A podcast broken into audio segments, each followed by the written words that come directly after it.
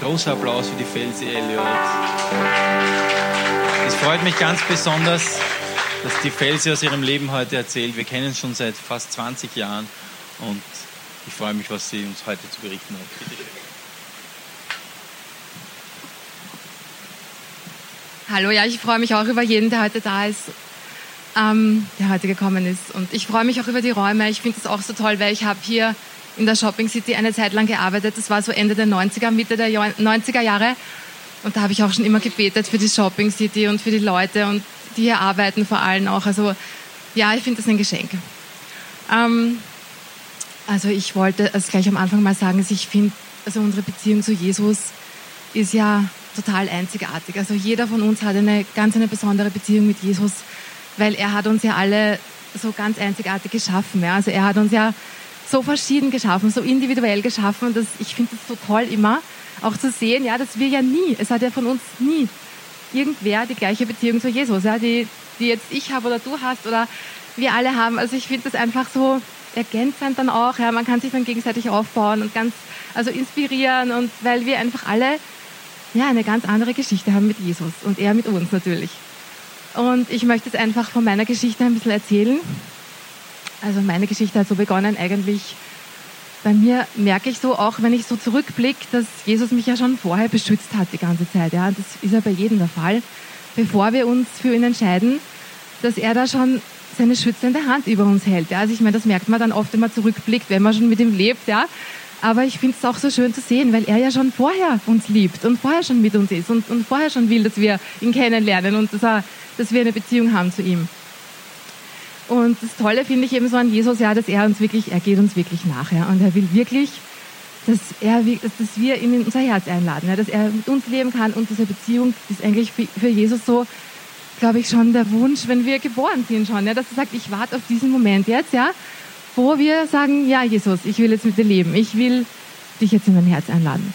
Und bei mir war das, ähm, also wenn ich zurückblicke, schon so irgendwie eigentlich so geführt schon, ja, obwohl ich denke, bei mir sind Sachen dann irgendwie nicht so gelaufen, ja, wo ich gedacht hätte, ja, das ist jetzt für mich toll und super. Also bei mir hat es so angefangen, eigentlich, dass ich so mit 15 Jahren schon mit Mathematik gekämpft habe in der Schule, in der höheren. Und ich habe eigentlich nichts anderes gemacht, außer Mathe gelernt. Ja, Mathe, Mathe gelernt und mein Vater war auch noch Mathelehrer. Das heißt, er hat mit mir immer gelernt und gelernt und so. Und ich habe trotzdem irgendwie auch noch eine Lehrerin gehabt, die nicht, nicht mögen. Ja, es war auch also jetzt kein, kein Pluspunkt in dem Fall. Aber ich habe dann auf jeden Fall mit 15 die höhere Schule verlassen müssen wegen Mathematik. Also ich habe es nicht geschafft, einfach in Mathe. Und bin auch schon aufgestiegen in der dritten Klasse, aber die anderen Noten waren super von mir. Aber es ist meistens die Note, die eben nicht passt, ja, und dem muss man dann einfach gehen. Und ähm, das war für meinen Vater eigentlich, glaube ich, eine persönliche Niederlage, dass ich jetzt gerade wegen Mathematik die Schule verlassen habe müssen. Und, ähm, und ich dann aber, und er dann aber auch so mir das gezeigt hat irgendwie. Also er hat so Kommentare dann schon so gesagt, ja, ähm, ja, also jetzt, ich bin jetzt dann in die Fachschule gegangen und Fachschule war jetzt schon tiefer, das war jetzt nicht mehr so für ihn die höhere Schule. Und er war dann einfach enttäuscht also von mir und das habe ich gemerkt. Und er hat es mir also auch seit dem Schulwechsel eigentlich immer wieder so gesagt, drei Jahre lang, also die Fachschule, wie tief ist die und ich, wie tief ich gesunken bin, jetzt seine Tochter. Und also das war dann für mich so, dass ich mir das nicht anmerken habe lassen von meinem Vater, aber es hat mich getroffen. Es hat mich einfach innerlich total verletzt. Und ich habe dann auch gedacht, okay, ich mache jetzt die Fachschule und irgendwie war ich aber da schon planlos und haben mir da schon gedacht, ich weiß eigentlich gar nicht, was ich nachher machen soll, weil das war Fachschule für, für also wirtschaftliche Berufe, da hätte ich dann werden können Koch, Kellner, ähm, Hotel- und Gastgewerbeassistent, so in der Richtung alles, ja, Bürofrau und so. Und das war alles schon, da habe ich schon gewusst, das interessiert mich alles nicht, ja, das ist alles nicht mein Ding. Aber das war wurscht. Ich meine, in der Fachschule war ein Platz frei, also bin ich dann da in die Fachschule. Und ich war schon in den drei Jahren eigentlich total planlos für mein Leben. Und das, weil die anderen haben schon Ziele gehabt, ein paar zumindest. Ja, sie gehen ins Büro, sie gehen dort und so, gehen dann weiter, machen die Matura. Und ich war total eigentlich da schon irgendwie, ja, mit der Fachschule dann fertig und haben mir dann gedacht, okay, ähm, ich, ich weiß eigentlich nicht, was ich mache. Ich bin total, eigentlich habe ich gar keine Lust auf irgendwas. Also ich war schon da so. Ich habe auch kein Vertrauen mehr gehabt in meine Fähigkeiten, weil ich habe dadurch schon gedacht, irgendwie, obwohl ich eigentlich lauter Einser gehabt habe in der Fachschule, aber dadurch, dass es für meinen Vater schon dieser Tiefpunkt jetzt war Fachschule, ja, war das für mich dann, also schon habe ich dann auch gedacht, gut, ich kann anscheinend nichts, ja, anscheinend bin ich unfähig. Und ähm, ja, meine Mama hat dann irgendwie geschaut, okay, was könnte ich, was könnte ich jetzt tun und so, ja, und hat dann einen, einen, einen Job für mich gefunden im Verkauf als Verkäuferin Und da habe ich dann so begonnen, in einem Geschenkartikelgeschäft zu arbeiten und da habe ich dann Stofftiere verkauft und T-Shirts und alles, was man so gerne verschenkt an die Leute. Und da weiß ich noch, das erste halbe Jahr war ich so nicht normal. Ich war die ersten paar Wochen war ich noch motiviert und gedacht, ja, irgendwie, ich lerne jetzt die Sachen da und so. Und aber dann war das irgendwie für mich so schon so langweilig. Und ich bin nach dem ersten halben Jahr Lehre, also das war dann eigentlich mein drittes Lehrjahr, aber ich bin dann so eingestuft worden, schon ins dritte Lehrjahr, obwohl ich erst ein halbes Jahr im Chef war. Aber im dritten Jahr war das offiziell.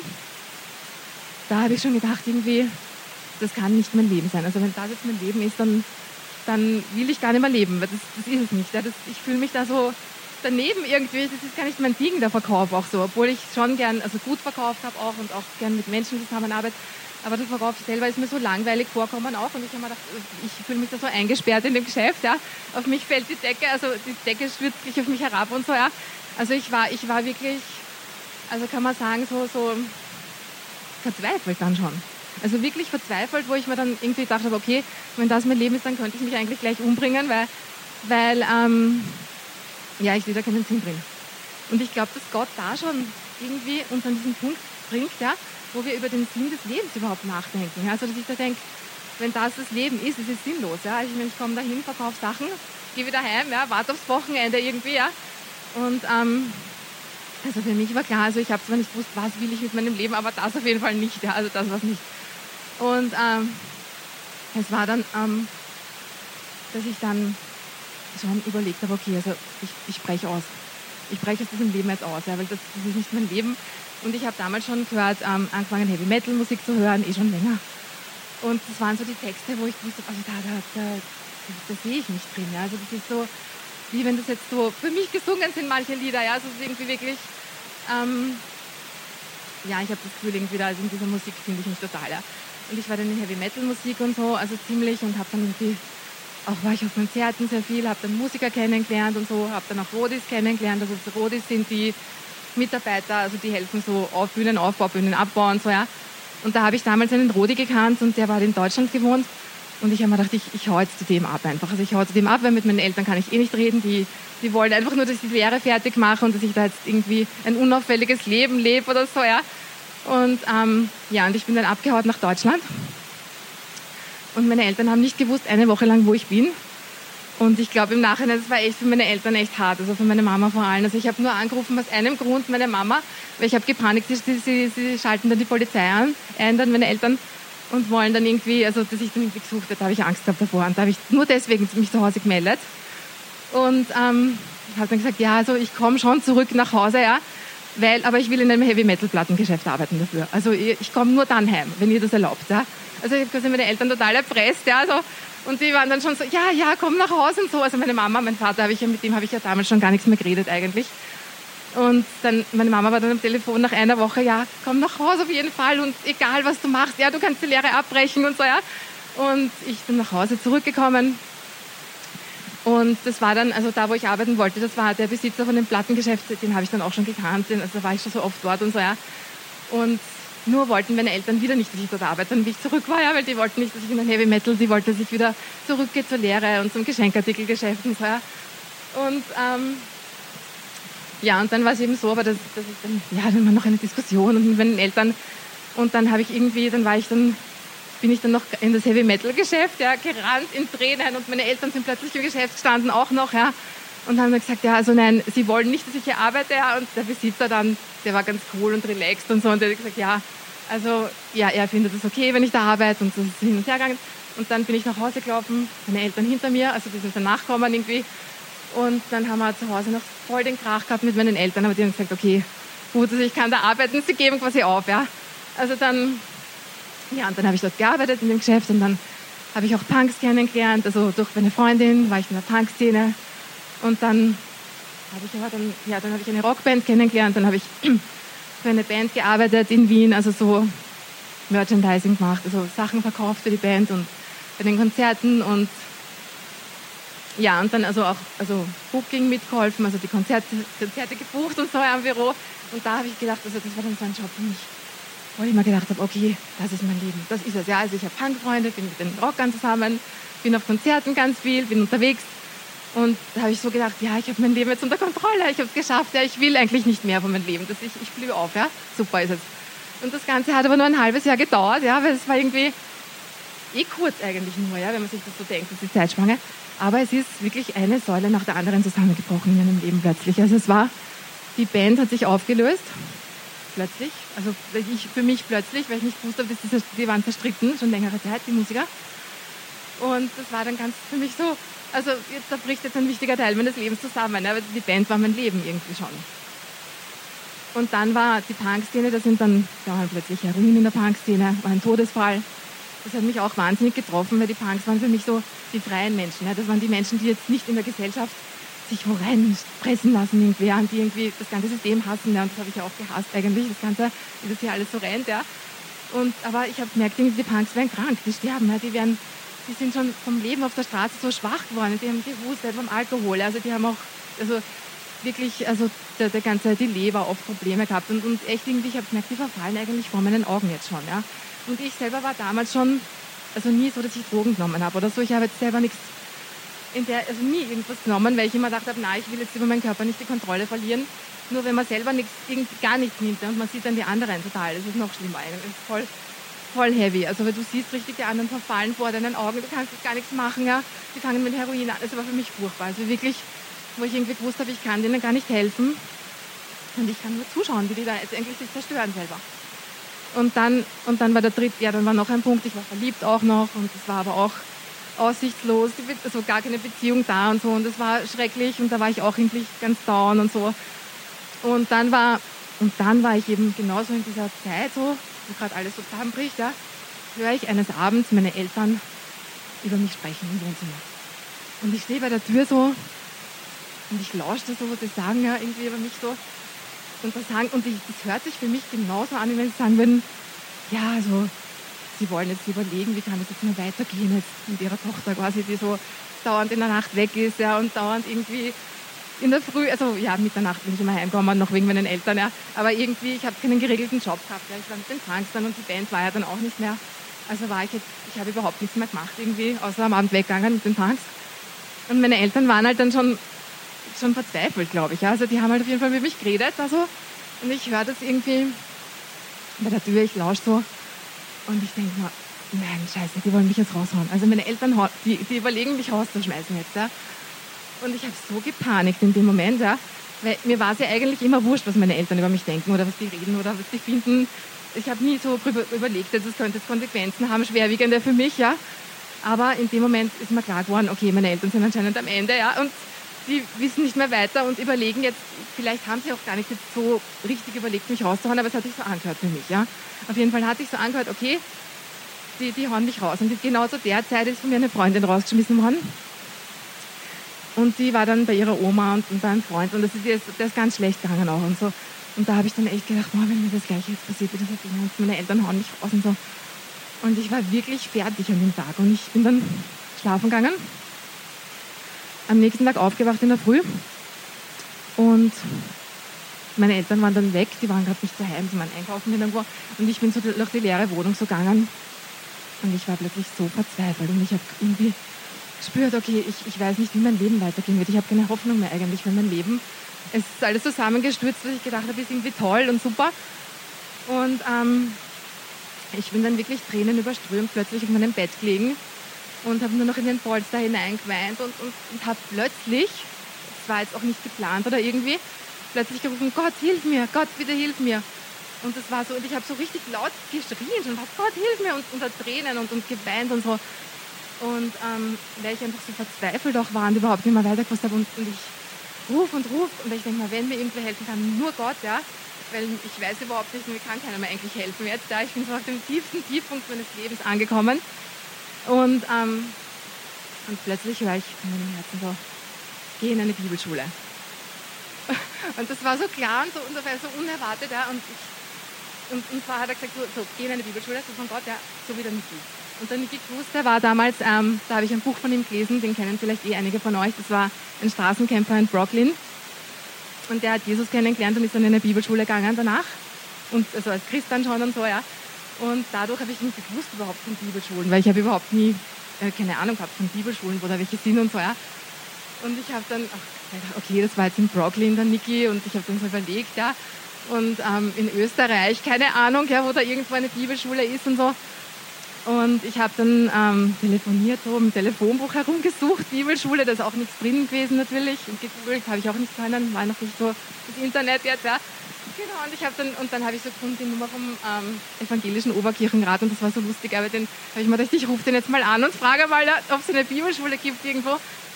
Und der hat dann gesagt, Schloss Klaus in Oberösterreich, hat er eigentlich nur gesagt, ja, Schloss Klaus. Und ich dann, ja gut, also rufe gleich dort an, dann in Schloss Klaus dort. Und die sagen dann, und dann war gleich, ja, also die Bibelschule dauert ein halbes Jahr, fängt im September an und äh, dauert dann eben so sechs Monate. Und man soll dann, und die Bibelschule wohnen alle am Schloss dort, ja, die wohnen dann. Und ich dann, ja, da ich mir gedacht, super, super, perfekt, ja, da gehe ich jetzt hin, weil dann bin ich für ein halbes Jahr auf jeden Fall, habe ich ein Dach über dem Kopf, ja, fürs nächste halbe Jahr und, und irgendwie also mal raus aus dem Stress jetzt, ja. Obwohl ich mich über die Bibelschule habe ich mich dann im Endeffekt gar nicht so drauf gefreut, weil ich irgendwie dachte, okay, das wird jetzt Schloss, ja, Schloss ist ein Kloster, das muss irgendwie sein Kloster so, ja. Und das, wahrscheinlich Wasser und Brot und Stahlbetten und also ich habe mir das wirklich schrecklich vorgestellt eigentlich, ja. Also so und, und, und irgendwie ganz, also wie diese Kloster in diesen Filmen, so habe ich mir das vorgestellt, ja, das Kloster ja. Aber ich habe hab dann gewusst, okay, also wenn das jetzt Gottes Antwort ist, wurscht, ist, also wie schier das jetzt wird, ja, und wie furchtbar, ich, ich gehe da jetzt hin und so und habe dann meinen Eltern also äh, berichtet, ja, also ich habe mich jetzt entschlossen, in eine Bibelschule zu gehen. Ja. Und meine Eltern, die waren ja sowieso auch schon fertig mit mir, ja. Und die haben dann gesagt, oh, ja, mein Vater gleich, ja, ähm, hoffentlich kommt sie zur Vernunft dort und so, ja. Und, und hat auch gleich gesagt, er zahlt das alles für mich, weil ich habe ja auch überhaupt kein Geld gehabt und nichts, ja. Und ähm, ja, dann bin ich in die Bibelschule, ich bin angefangen. Und es war dann auch ganz komisch, ja. Ich komme dann so zum Schloss da so rauf, ja. Und das war halt ganz viele Stufen so und ich bin echt gezittert, bin so drauf gegangen, ja. Und es war, ich war dann mit vier anderen Mädels im Zimmer, also im Fünfbettzimmer war ich. Und es waren aber alle gleich ganz nett irgendwie. Also auch die Lehrer so waren nett. Irgendwie war man gleich so per Du mit denen. Das habe ich auch cool gefunden, weil ich war ja damals schon so total gegen jede Autorität eingestellt eigentlich. Also schon durch die Punks hat es mich natürlich voll abgefärbt, ja. Und irgendwie, also wenn da jetzt so die Lehrer, Professor und so, das ist, die wäre wär ich gleich weglaufen wieder dort, glaube ich, ja. Also auf jeden Fall, ja, die Lehrer waren alle ganz, ganz nett und super und so. Und die Bibelschule, ich habe zwar schon irgendwie, ich war voll der Außenseiter dort schon eigentlich, also vom Outfit schon. Aber ich war gleich involviert eigentlich, obwohl ich da jetzt gar nicht so reingepasst habe eigentlich, weil ich war so Lederjacke und Springerstiefel und diese engen Hosen und Totenkopfmark habe ich ganz viel gehabt. Also, ganz viel. also ich war schon, also ich bin sicher aufgefallen in der Bibelschule. Aber aber es waren, die Leute waren lieb alle. Also die haben sich gleich so bemüht und, und super, dass ich da bin. Und die waren halt echt alle wirklich nett, ja. Der Unterricht, den habe ich auch toll gefunden. Ich dachte, ja, super, das finde ich eigentlich auch sehr nett, was die Lehrer so sagen. Und ich habe schon von Anfang an so gespürt, diesen Frieden am Schloss, ja. Und das habe ich noch nie vorher so irgendwo gemerkt, ja, oder, so, oder gespürt, ja, das ist so dieser Friede. Und von den anderen auch, also die waren auch so, so irgendwie so, so glücklich alles über die vorgekommen, ja. Und und ich, ich war ja eigentlich voller Probleme, ja, und so das Problemkind und die anderen waren alle so geregelter Job und die haben sich schon extra freigenommen für die Bibelschule und so, ja. Und ich war halt gar nicht. Ich war halt wirklich irgendwie von der Straße so richtig. Also von den, also jetzt, gerade dass ich nicht selber auf der Straße gelebt habe, aber ich war schon, also jetzt ganz, ganz anders jetzt, ja. Und da habe ich mich schon, irgendwie fühle ich mich doch ein bisschen alleine jetzt. Also ich fühle mich schon, ich, irgendwie, aber ich habe das dann so, so laufen lassen und so. Es hat mir eigentlich doch gefallen irgendwie. Und dann war das schon, das war so witzig, das war schon im Oktober, also ich habe im September begonnen, 1993 war das. Und im Oktober schon, da war ein Seminar in der Bibelschule, das hat geheißen Klauser Klausur. Und ich habe gar nicht gewusst, dass es sein soll, Klauser Klausur. Aber ich denke mal, ja, mache ich mit und so. Also die Bibelschüler sind alle eingeladen worden natürlich. Es war ein Wochenendseminar und waren auch ganz viele Gäste am Schloss. Also das war wirklich voll. Also jedes Gästezimmer, glaube ich, war voll. Und das war im Burgsaal und ich weiß es echt noch wie gestern. Und ich bin da reingegangen und so, es war schon alles besetzt. Ich so letzte Reihe, die meisten Bibelschüler ganz vorne in der Reihe, also ich so hinten zwischen den Gästen. Und da hat so der Direktor geredet von der Bibelschule.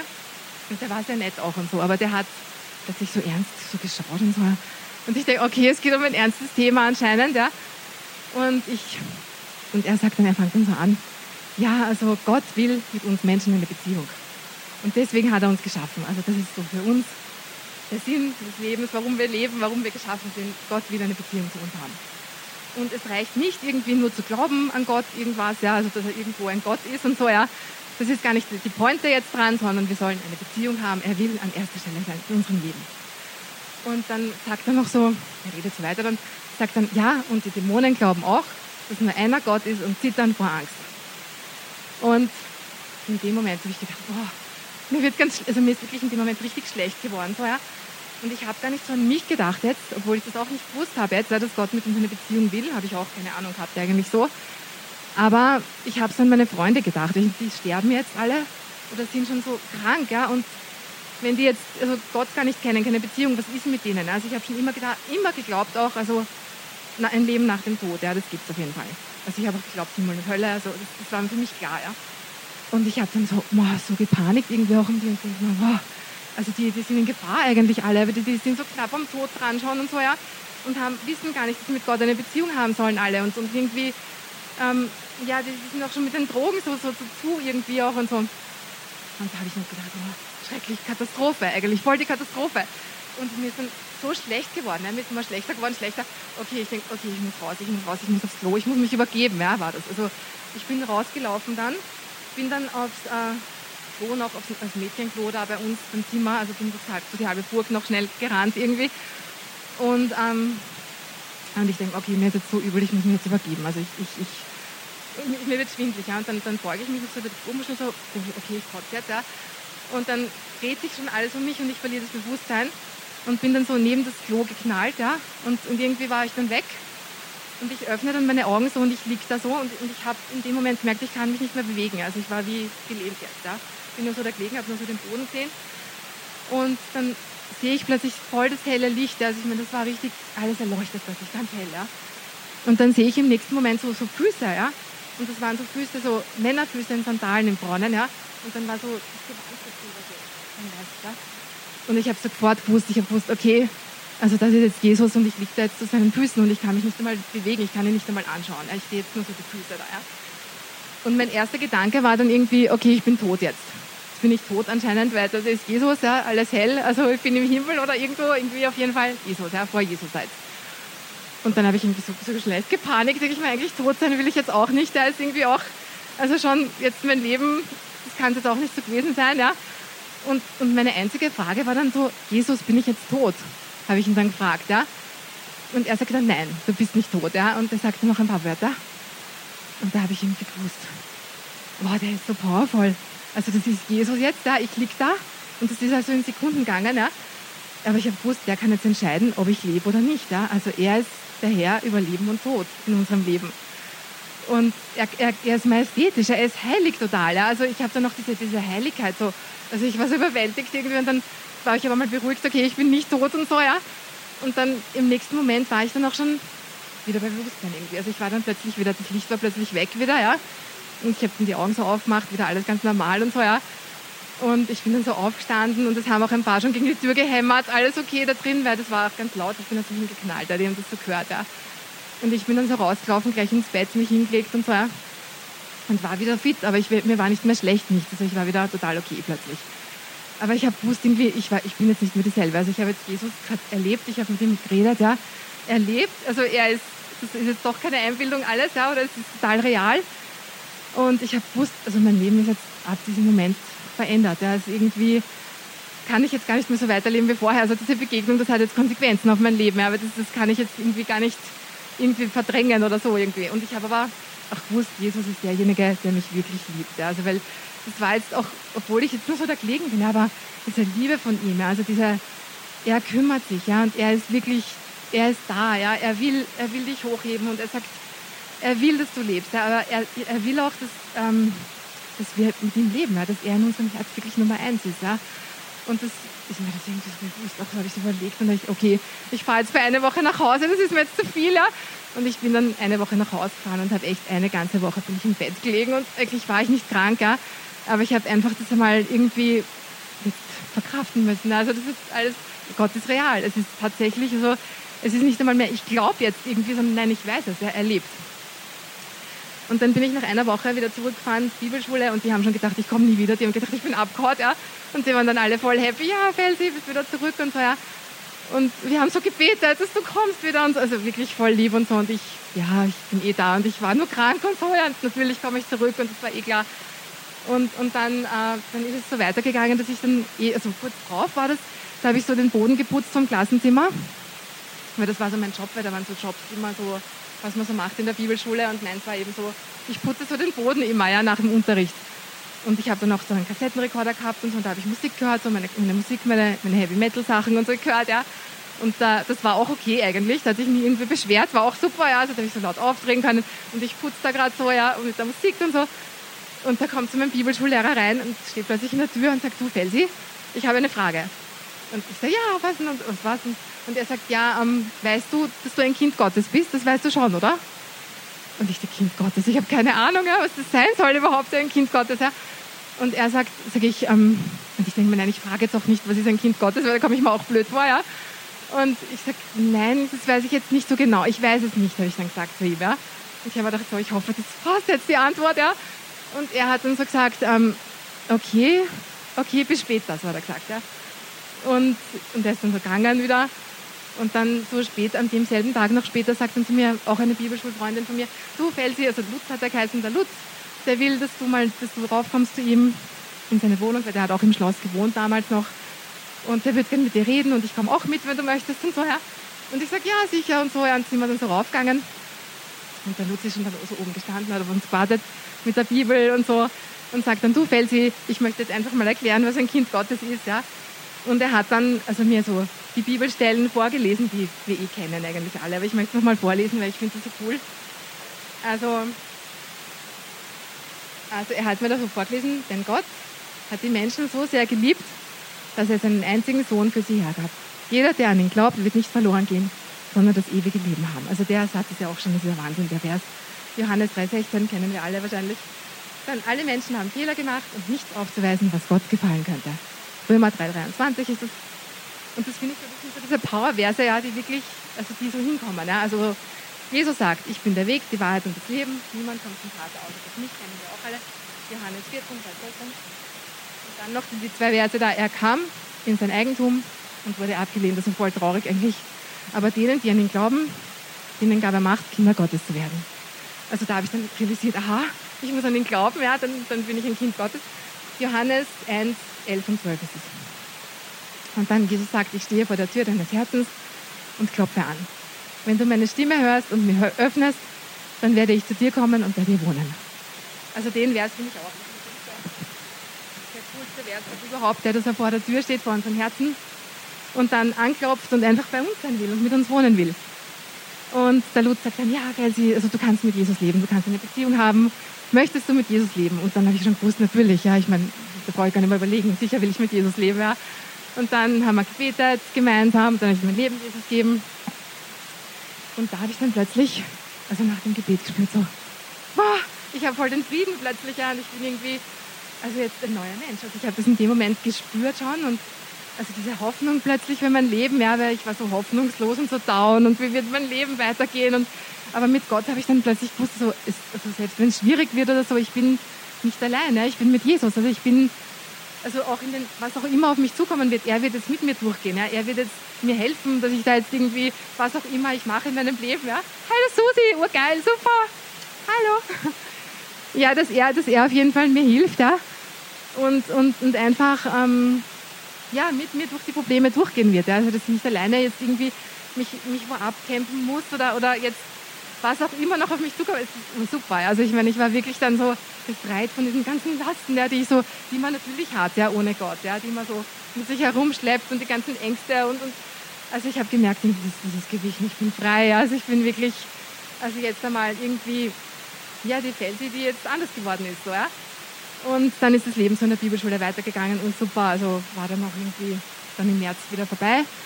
Und ich bin dann natürlich gleich also nach der Bibelschule zu den Punks und zu den Mettlern und, und habe dann wirklich also so allen erzählt von Jesus, also allen, die ich so gekannt habe.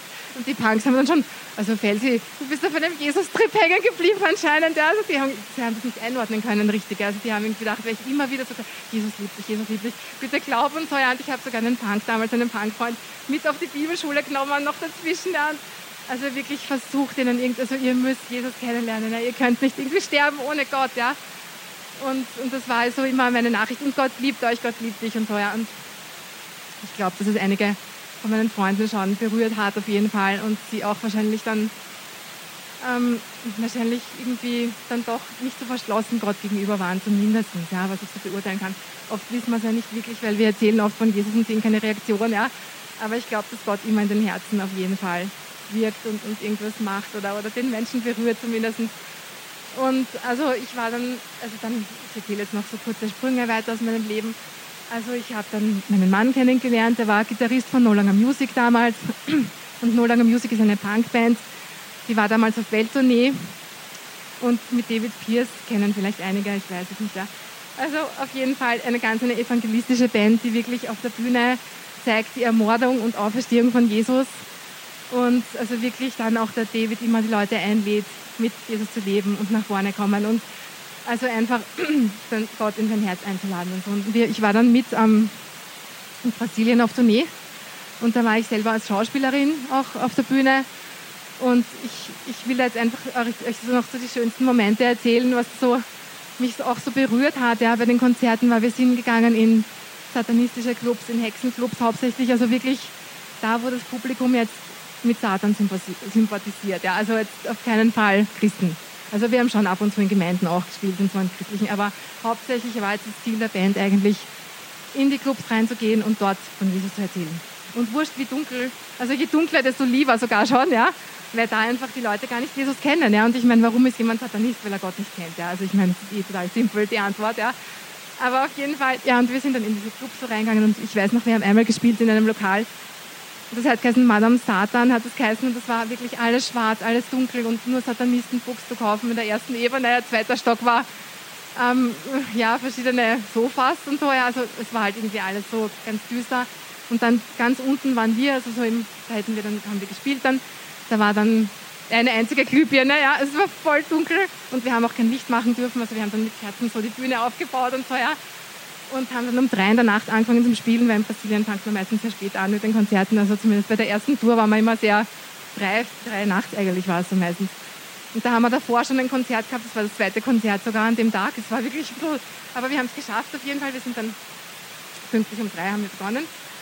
Und die Leute waren schon betrunken, die meisten so, ja. Und es war immer das Gleiche eigentlich in den Clubs und das war so toll auch, ja. Also zu, am Anfang so betrunken, dann haben die nicht gewusst, wer wir sind, was wir da jetzt aufführen. Das, die keine Ahnung gehabt, ja. Und das war immer schon für mich so ein Wunder, ja, dass wir überhaupt in diese Clubs reinkommen sind, ja. Dass die Veranstalter gesagt haben, ja, ihr dürft da spielen und so, ja. Aber die Show war so gut, immer, dass die, die Leute, die Veranstalter dann gesagt haben, eure Show ist so gut, ja. Ihr könnt spielen, ja. Also wurscht, wurscht, wie die Botschaft jetzt ist, ja. Und wir sind dann ähm, in dem Club, ähm, haben wir angefangen so zum Spielen und so. Und die Leute gegrölt und so, keine Ahnung gehabt, ja. Und dann ist immer dieser Punkt gekommen, mit der Ermordung von Jesus. Also er die Dornenkrone auf, er hat das ganze Blut geronnen und so. Und da haben die Leute dann immer genau mit der Dornenkrone dann realisiert, es geht jetzt um Gott, ja. Das ist Gott jetzt, ja. Also anscheinend ist das jetzt, also da haben sie dann irgendwie diese Verbindung, Dornenkrone und so, ja. Und haben ab da immer angefangen, richtig zu spotten, ja, und zu grölen und urlaut, ja. Und, und wie furchtbar das jetzt quasi da ist, da ist Gott, und, oder wie super, der ist jetzt ermordet, ja, so war das eher, ja. Also Gröl und Juhu, tot und so, ja. Und er war dann im Sarg drinnen, Jesus immer. Und da muss ich sagen, unser Sänger, der David, der war da wirklich immer sehr mutig, weil der ist im Sarg total hilflos gelegen. Ich meine, die Leute hätten da den zusammenhauen können eigentlich. Ja. Also es war immer so ein Schutz von Gott auch über uns drüber. Ja. Also ja, und auf jeden Fall, dann war die Auferstehung jetzt so powervoll auferstanden und dann war am Schluss noch ein Lobpreislied, ein ganz fetziges, jetzt ein rockiges. Und dann war plötzlich so die Atmosphäre im Club immer verändert. Ja, wurscht, wo wir gespielt haben. Ja. Das war so heavy. Also die, die, die Atmosphäre, der Heilige Geist ist so gekommen, ja. Und, und die Atmosphäre war verändert im Club, ja. Also spätestens bei der Auferstehung und beim Lobpreislied dann, ja.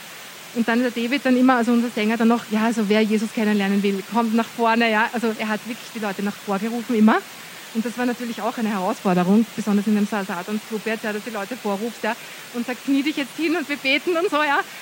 Kniet euch hin und, und das war immer, also schon der Moment, finde ich, was für mich so ein Privileg war zu sehen auch, ja, weil das waren die Leute, die am meisten gespottet haben, die am lautesten waren, ja, die, die gestört haben am meisten. Die sind plötzlich irgendwie total verändert, ja, die haben geweint, ja, denen sind immer die Tränen runtergeronnen, also meistens zumindest, und die waren so, und die waren die ersten, die auf den Knien waren dann, ja, und wirklich, also echt gebetet und dann Jesus ihr Leben gegeben haben und so. Und das finde ich war so, also für mich eines der schönsten Momente meines Lebens, echt immer zu sehen, wie die Leute plötzlich vom einen auf den anderen Moment, ja, wie die brutalsten Leute oder die, die aggressivsten, ja, die da so gebrüllt haben und irgendwie, die dann plötzlich so von Gott berührt sind. Und ich habe den Heiligen Geist in diesen Clubs immer am stärksten gespürt in meinem Leben. Also wirklich, weil ich denke, Jesus liebt diese, die, die Gruft, die, die Punks, ja, die Mettler.